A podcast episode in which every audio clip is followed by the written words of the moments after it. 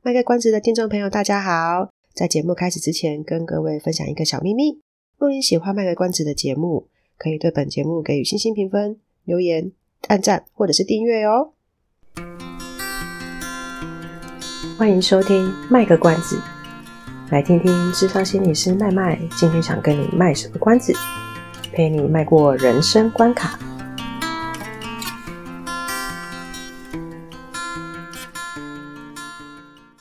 各位听众朋友，大家好，欢迎收听《卖个关子》，我是麦麦。Hello，大家好，我是阿猫。我们今天有一个特别来宾，非常特别哦，呃、有够特别哦，真的很特别，是个很特殊的来宾。嗯、我我们欢迎我们的珍珍老师。你不要讲出人家的本名了，我是珍珍老师哦。对，我不要讲错了，珍珍老师，嗯。他真的是一位很特别的来宾，然后我们会请这么特别的来宾来，是因为想要跟大家呃宣导一件事情，特别的事情。对对，这哎、欸，突然卡词了，词穷哎你。对，到到底有多特别？好啦，因为之前其实之前节目有讲过说，说其实我是在学校工作，那学校工作就看到很多人生百态，唉，就是就是看到人很多。很多其实就是教育现场里面的东西，然后会觉得，哎，有些事情好像其实是需要我自己会觉得，其实可以就是跟大家介绍一下，然后让大家知道说，哎，这是一个什么样的东西。那为什么我刚刚一直会特别讲特别，就是就是因为珍珍老师他就是负责这么特殊的工作。呃，直直白的讲，就是我们的学校里面呢会有所谓的特殊教育。那我在学校里面工作的时候，就会看到很多人。对，很多人会对特特殊教育这件事情，然后会报很多什么，我心想，难不成是鬼吗？或者什么很多动物怎么样？就会对特殊教育这一件事情好像不是那么的了解，然后可能也会有一些比较极端的，但会有一些污名化；没有极端的，可能就是会说，哎，因为不了解，所以就会有很多的奇怪的想象，然后我们就每次就要不断去、嗯、去解释这样子。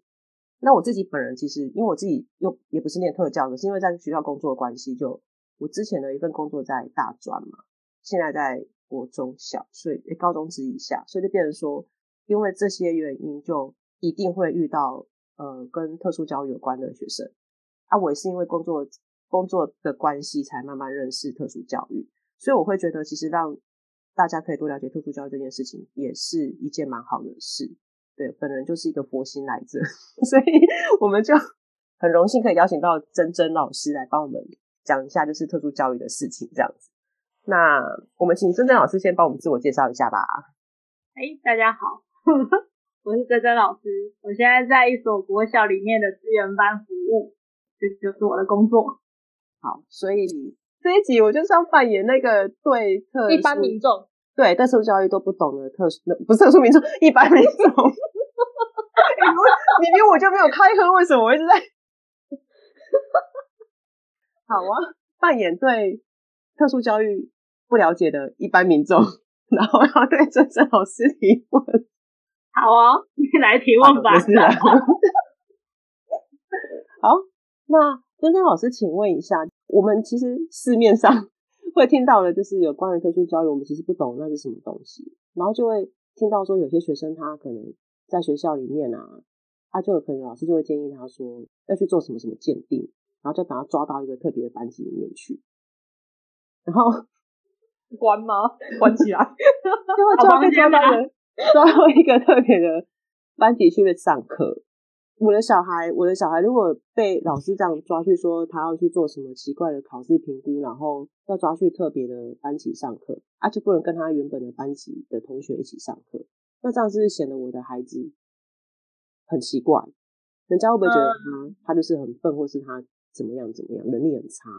所以我们通常都会先跟呃导师，当导师有跟我们反映说，我们班有呃例如某某他的学习状况好像没办法跟上学校的时候，那我们都会先请导师先观察学生的学习状况，然后也去跟家长谈谈看，哎，学生在学校跟在家里面。他们的学习状况如何？是不是有跟不上的一些样态？然后也让家长开始要注意到小孩是不是真的跟不上。我觉得前提是导师要很帮忙的去观察学生，然后密切的跟家长会谈，因为有时候家长如果都没有谈，然后忽然导师就会说，哎，那个某某家长啊，你们学你的小孩可能会需要做鉴定安置哦，那家长反而会突然接收到讯息，反而比较可能这样崩溃吧，说啊，我小孩怎么会这样子呢？对，所以我就一开始导师的呃观察跟密切的收集资料是很有帮助的。然后你刚刚说那个要诶要怎么样进入这些资源班啊或特教班，其实就是我们在一开始的时候，所有的老师们导师们都会在教导学生的过程当中，就会注意到有些学生，尤其是可能在成绩啊学习状况在很后段班的学生，那他们就会开始做一些观察，然后。用一般教学的方式来带领他们，像是有例如他有行为状况吗？还是有学习困难的？就是可能会在下课之后，就是帮他教一下。如果教一下就会，那好像还好。对，只要用一般老师的方式来教就好。然后如果说，哎，好像利用这种小小时间，早自修或下课时间，哎，不断的教他教他，好像还是跟不上，哎，那我们就会进入有点像我们说的就是第二级了，我们就会。让他在放学后啊，去一些做补救教学，或者是学习辅助，会用比较更多元的方式来教教看他们，哎，是不是能够跟上一般同台的进度？然后如果真的还是不行的时候，那我们就会进入第三级，就是我们会帮他做鉴定安置。那鉴定安置不是每个人都可以做，说，哎，我我小孩好像那个成绩不好，可不可以来做一下鉴定安置？哎，也没有，就是一定要经过这几个流程。哎，然后所以我们帮他做鉴定安置的时候，就一定会收集很多资料。我相信导师那边就是会把他的平常的一些学科表现给收集起来，然后像考试卷啊、学习单啊、听写啊这些作文簿等等的，哎，他有哪些状况学习的没有很好的时候，这些资料就把它收集起来。对，所以所有问题举手了。哦，问题是不是其中有一部有一个资料是心理横检？这个得到医院做吗？还是？学校老师也可以帮忙做。哦，如果学校呃学校的老师他有心评人员的资格的话，那他也可以做那个卫视智力测验，他可以做呃跟智力有关的测验工具。那目前的话，普遍的来讲的话，就是用魏氏智力测验来施测学生的智力状况成绩。嗯，所以不一定要一定要到医院来做心理衡鉴，但是呃因为心理衡鉴去医院的话就是。要排那个挂号啊，然后还要排时间，有时候时间会比较冗长，嗯，所以我们就还是就会觉得，那就在学校做，然后学校老师也可以比较知道他在做每一份测验的时候，他们的反应啊，他们的状况，他们的回应是什么，这都会变成我们要收集的资料。所以我们心评老师就会做很多的不同的分测验。嗯，你觉得这个学生有些，例如他四字有状况，我们就会做跟四字相关的测验。然后来看看他的分数落落点在哪边，然后或者是如果你觉得他注音符号好像念的没有很好，或者写的没有很好，我们就会有个注音注音符号的诊断测验。然后或者你觉得他数学好像呃也没有表现的很好，那我们就做数学相关的测验。那如果全部好，不就全部都要做？哎，对啊，我们就是一定要有个直性的资料，就是他在一般学习状况的这些资料，就是直性资料。然后我们会用一些测验工具来看看他的分数在哪边。如果直性的表现跟分数是吻合的，那表示他这这个方面的能力确实是有困难的。那我们就是可以来跟那个呃金平老师啊，或者是建福会来讨论说，那他确实有这样子的困难或是障碍。呃，很多人就说，哈，老师一一进来教考试，很像考试。但我们通常我们会对学生说，呃，我们是想要知道你的能力在哪边，那你就是尽你尽你所能的去回答去写。这个测验就是很多人都有写过，但也都很多人都写不完哦。所以你你写不完没有关系啊，你不会也没有关系，你就是真实的回答就好了。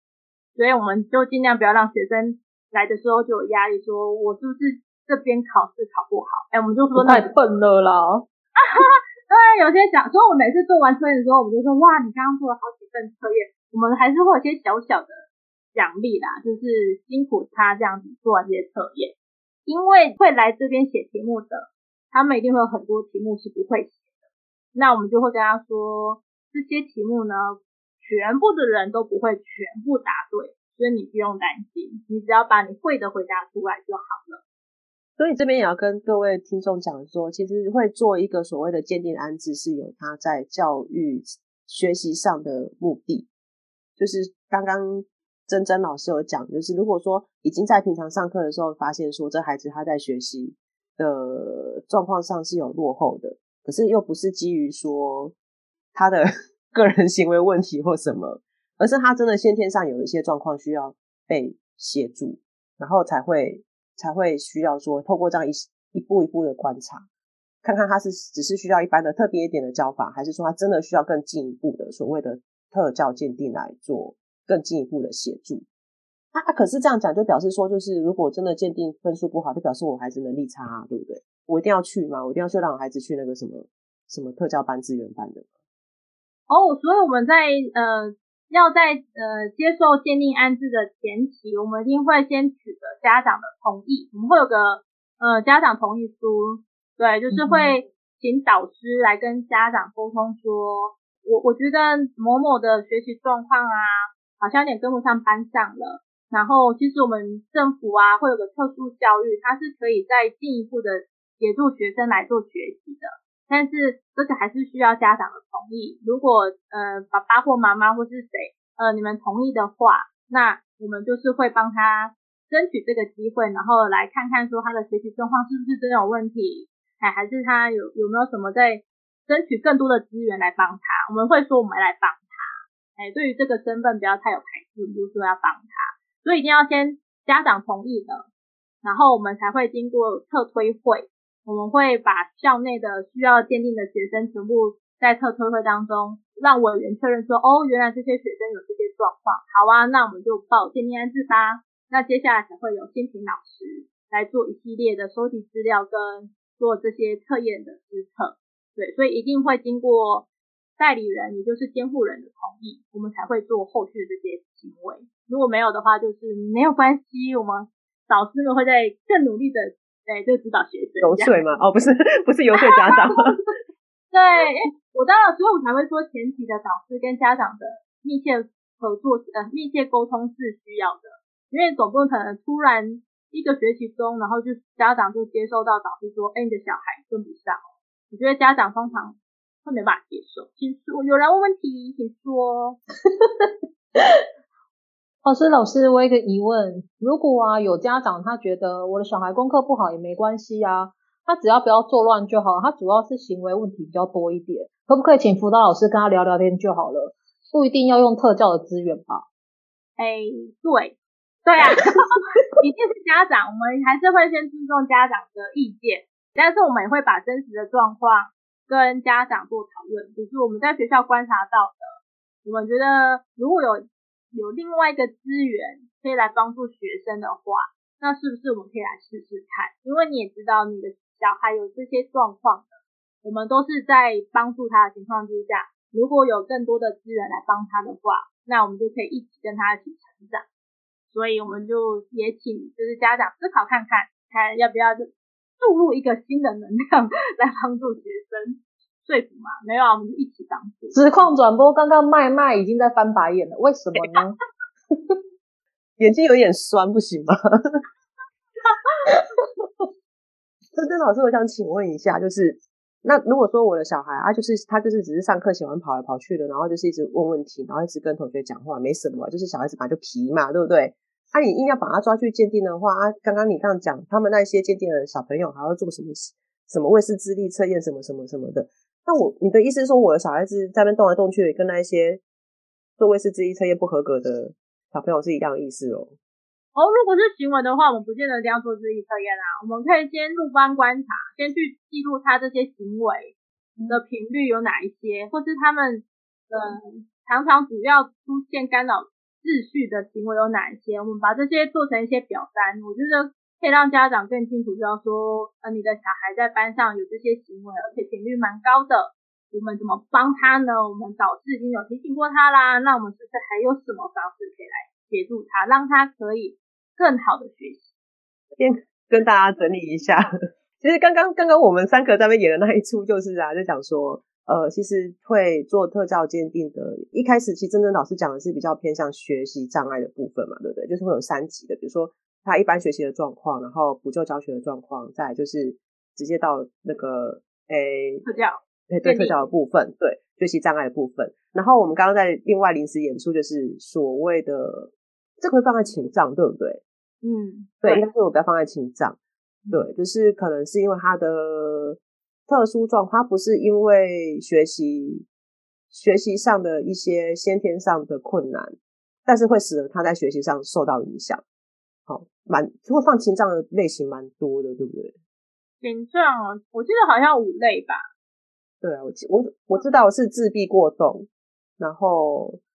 呃，真的真的情绪障碍的也有，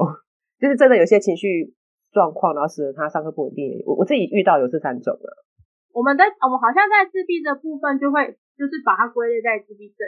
对。然后如果是独立一类，对，它会独立。只是如果说他的自闭症的特质当中有影有因为情绪有受到影响的话，我们就会帮他协助他在情绪方面的，例如控管啊，或者是安抚之类的。嘿，但他的障别可能还是以最主要的，他就是因为是自闭症的关系，而衍生出就其他的的一些状况或是困难的部分。对，因为他的自闭症是最特特主要应该说主要障碍，对，然后还有次要的障碍。嗯嗯嗯嗯。哎，我刚刚我突然想到一个，我记得好像有有一类，他就是是双输，他其实是资赋优异，可是他本身有障碍，是资优加特殊的，我们学校有啊，有，这可以不好处理，对不对？嗯，看状况啊，看学生的特质。对对，不会说不好处理，而是他有什么需要，我们就协助他。不愧是蓁蓁老师，处理我们会是一起好啊，我们都可以想办法处理。在喝酒了，在喝酒了。没有，我们会一一起好，要一起好。嗯，但是我觉得双叔其实他也是蛮辛苦的点，就是大家都觉得他就是资优生，他应该什么都好，就是什么都表现的好，但是我们不能够忽视到他还有一个身心障碍的。这个部分的新的需求嘛，对，他的需求一定要给他，而不是说，啊，你就用资优去 cover 掉就好，但没有，他的障碍就是还是障碍，他还是需要这些帮助的。嗯，对啊，因为像有些自闭症比较轻微，他其实脑袋真的很好啊，IQ 可能就是破百嘛，可是他的 EQ 啊，其他 Q 极低啊，破零，破零吗？石沉大海。对啊。那可能有些人会不知道，是说特殊教育其实它本身，我们刚讲双书生，就是特殊教育它本身其实还有，它应该是说包含资优跟资源。哎，我因为我们发现我们是资优跟身障，对对，就是两种，所以可能有时候我们讲到特殊教育的时候，很多人就直接就是会贴一个标签，讲说啊，一定就是讲到一些就是读书很差的啦，或者怎样讲有一些奇奇怪怪啊，有问题的什么的。那其实大家殊不知，其实资优生是放在特殊教育里面，所以，对啊，应该大家澄清这个概念。其实特殊教育它包含就是说，它就是需要特别的教育。像资优生也是因为它就是资、嗯、那个什么四个字，那个反正就是很厉害那个四个字就对了，就是因为太太聪明，所以他们他们其实可以在一般的教育之外，可以再学习更多东西，或者说更更其他特的多元的方式，让他们可以学习符合他们的能力去让他们学习。嗯，这个叫资赋优异嘛？你说这个啊？对对对，支付优异，我老是记不起来那四个字。我想说四个字到底什么东西？支付优异，支付优异缩写。情绪行为障碍有精神性疾患、情感性疾患、畏惧性疾患、焦虑性疾患跟注意力缺陷过动症，或是持续性的情情绪行为问题。嗯，所以他们因为会因为这些情绪状况而影响到他们的学习的话。其实我们教育阶段这些障碍类别啊，一定都会是影响到学习，我们才会帮他做鉴定安置，因为他就是在教育阶段需要学，学生需要学习，但他学习困难，但他都是因为被哪一个障碍类障碍而影响到他的学习，我们才会去做鉴定安置，帮他找出来。所以有有的时候像他有情绪行为障碍的话，他不不见得是智力上的问题，而是他的情绪状态没有办法自我掌握了。所以才会需要做出鉴定来，所以像身心障碍类别当中就会有十，我记得是十二还是十三类，还有个其他障碍就是那时候找不出任何的障碍状况，可是他就是一直学不好。我们有时候会先帮他归类在其他障碍，可能需要再观察个半年到一年才会找出他主要的障碍的困难点在哪边，然后可能再给他一个新的身份这样。那珍珍珍老师，你说，故意不太标准的有点困难。那个，那为什么我我我隔壁邻居啊，他就是 隔壁邻居啊，他就是其实他学习能力也 OK 啊，啊情绪也 OK 啊，哦，可是为什么他还是在资源班？对了，他走路是不太方便的，可是他为什么因为这样就要进资，就要被有一个特教身份在那边？他就是需要坐轮椅而已啊。但是因为在学习过程当中嘛，有一些。如果说像静态的跟动态的课程来讲，他可能动态课程他没有办法学习的情况之下，他还是需要学习这些技能的话，那我们就还是会帮他做一些调整。那这个障碍状况一样就是影响到他的学习。我们所谓的学习不是只有知识性的学习，对，我们应该还有一个体育课啦，或者是音乐课啦，去上就好啦。嗯，要要上啊，这些都是原本学生都该上的啊，但是他现在不用啊，不用啊，都是借去考试的，干嘛上？不许借，而且那没有啊借了，我们现在就是很很严谨，也没有很严谨，那就是这一定学生的各项能力，呃，各项领域当中，就是会希望他每一个能力都可以掌握出他的基本学习到的知能或者是技能，所以他在这个部分没办法学习到的话，我们就会提供特殊教育服务，然后来协助他，可以在这部分。做调整性的学习，对，你所以说的，你你提的很好，就是肢体障碍也是在这个些障碍类别当中是很需要的。就是刚刚麦麦有讲到说，有些学生只是行动不便嘛，但是就是，嗯、呃，我要讲什么东西啊？是肯定的阿猫小姐。哦，我想好了啦，可不可以剪掉？前面那段剪吗？要剪吗？蛮可爱的啊，不要紧。我以前我以前有带过特教班嘛，有在那边代课过。然后我是刚刚突然想到，就是虽然就是呃有肢体障碍的学生，然后虽然他可能上体育课不方便，但是我们还是会，我们还是会以他，他还是有一些优势在嘛。他虽然脚不能动，可是他手还是能动啊。所以我们就还是会想一些活动，是他手可以去活动的，可以去运动或伸展的，不会因为说他坐轮椅，然后体育课就可以不用上了。对，没有错，所以我们就会用他的优势能力，甚至是我们有一些所谓的适应体育，就是我们调整成身心障碍的学生，他也是可以运动。像我记得我那时候好像用过乒乓球还是羽球吧，就是我们装装铃铛上去，嗯，然后就是让学生在视觉上可能来不及接收或什么时候有听到声音，然后就可以至少可以有回击。对，然后像我们有用，如果说有些肢体障碍学生他真的没有办法动的话，我们用那种啊保龄球，我们就会有个辅具，他就只要把那个轨道对齐好之后，嗯，把球丢下去，他就会像溜滑梯溜溜溜下去之后，那个保龄球就可以打出去了。所以他不一定一定要很大力的摆动他的哎那个肢哎那个手手背，然后把球丢出去，对，他就只要放在轨道上。面，所以。特殊教育服务还有个点就是，它我们要很善用辅具，就是辅助他们生活或是辅助他们学习的一些辅具，让他们在这些领域当中可以学得更好。所以不见得就是只有呃学科，真的不是只有学科上的知识。我们像我们我们今年去年算去年的，刚好有那个特殊奥运在日本，奥呃帕奥。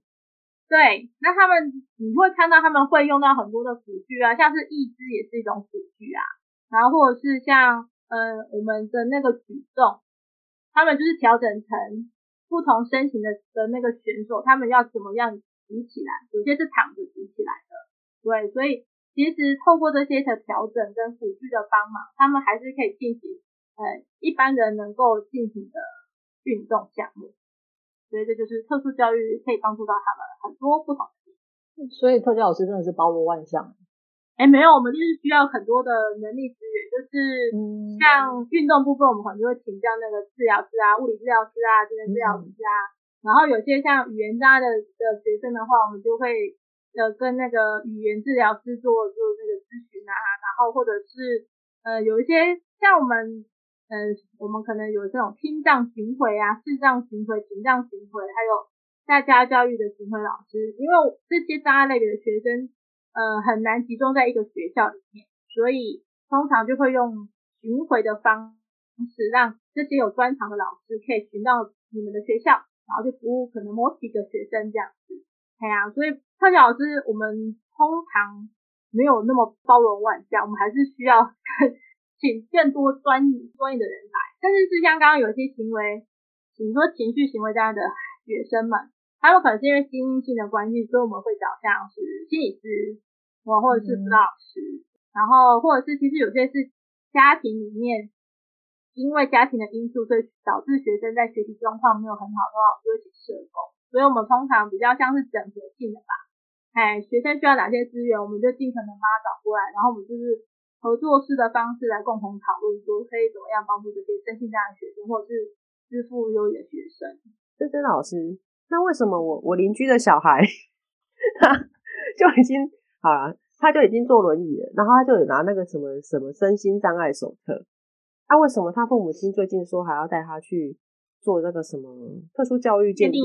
对，嗯，因为它是一个不同的管道，就是它有身心障碍手册是社政体的，它可以接收社政体系的一些补助啊资源的。可是，在学习上面、教育方面的话，还是会经由教育方面的就是健辅会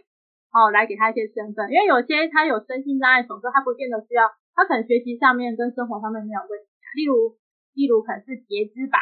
他就是可能是。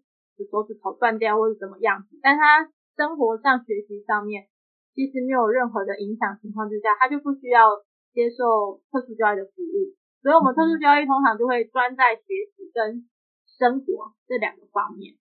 对，来来协助学生。就是这是两个不同的体系，所以资源也是分成两个不一样的。我要回到我正经的身份，所以刚刚麦麦说他的身份都不正经。对，不正不是啊，就不是我自己本身的身份。所以刚刚是珍珍老师跟阿猫有讲到说什么资源班、特教班，可能一般民众会不太了解，说，哎，以为他们只要鉴定完就是会到同一个体系去，可是为什么会两个不一样的名字？资源班跟特教班，哦、对不对？嗯，因为我们会尽可能让那个我们的资源可以善用，就是在资源班的学生来讲。通常就是轻度的，轻度或中度吧。然后因为他的学习状况，呃，没有到那么，哎，就是用就是比较的方式，所以我们就是在同一类型的学习当中，我们就可以用比较就是就是比较一致性的方式来教学。可是如果像特教班的话，他们障障碍状况就更重了。那我们可能在这边的资源就会再更多一些，然后就是在更重更重的重度或极重度的学生的话，可能就会去特教学校那边会有更专门的资源来分配，所以我们会有点轻到重，我们把资源做就是妥善的运用，而不会说如果都只有分一个班别，但是它轻中重重度极重都有的话，嗯、那所有的资源就是都要投入的话，那我们其实没有那么多资源可以运用，对，所以我们才会有轻到重的分配，有点像分级吧。所以才会有鉴定安置来看看说，嗯，如果有些像那个跨教育阶段啊，可能从幼稚园到小一，从小六升国一，从国三升高一，哦，这些这些阶段的鉴定安置的时候，有些学生到后来他可能状况是真的跟不上一般生的话，可能会需要到特教班的话，诶，那我们就是会更妥善的运用这些资源，让他在更适合的学习环境来学习。所以我们才会有分不同的班别，因为资源要带够。也就是说，有可能他在小学的时候申请了特教身份，可是可能后来，呃，在资源班上了一段时间之后，发觉他可能假设啊，可能更适合到特教班，或是到特教学校。嗯、那可能刚好他面临教育阶段的转换，然后你们可能就会建议他们说，诶，可能这个孩子的学习状况，他可能也许会更适合在哪一类型的产品。对对，去去做去做学习这样子，会，但是我们也会，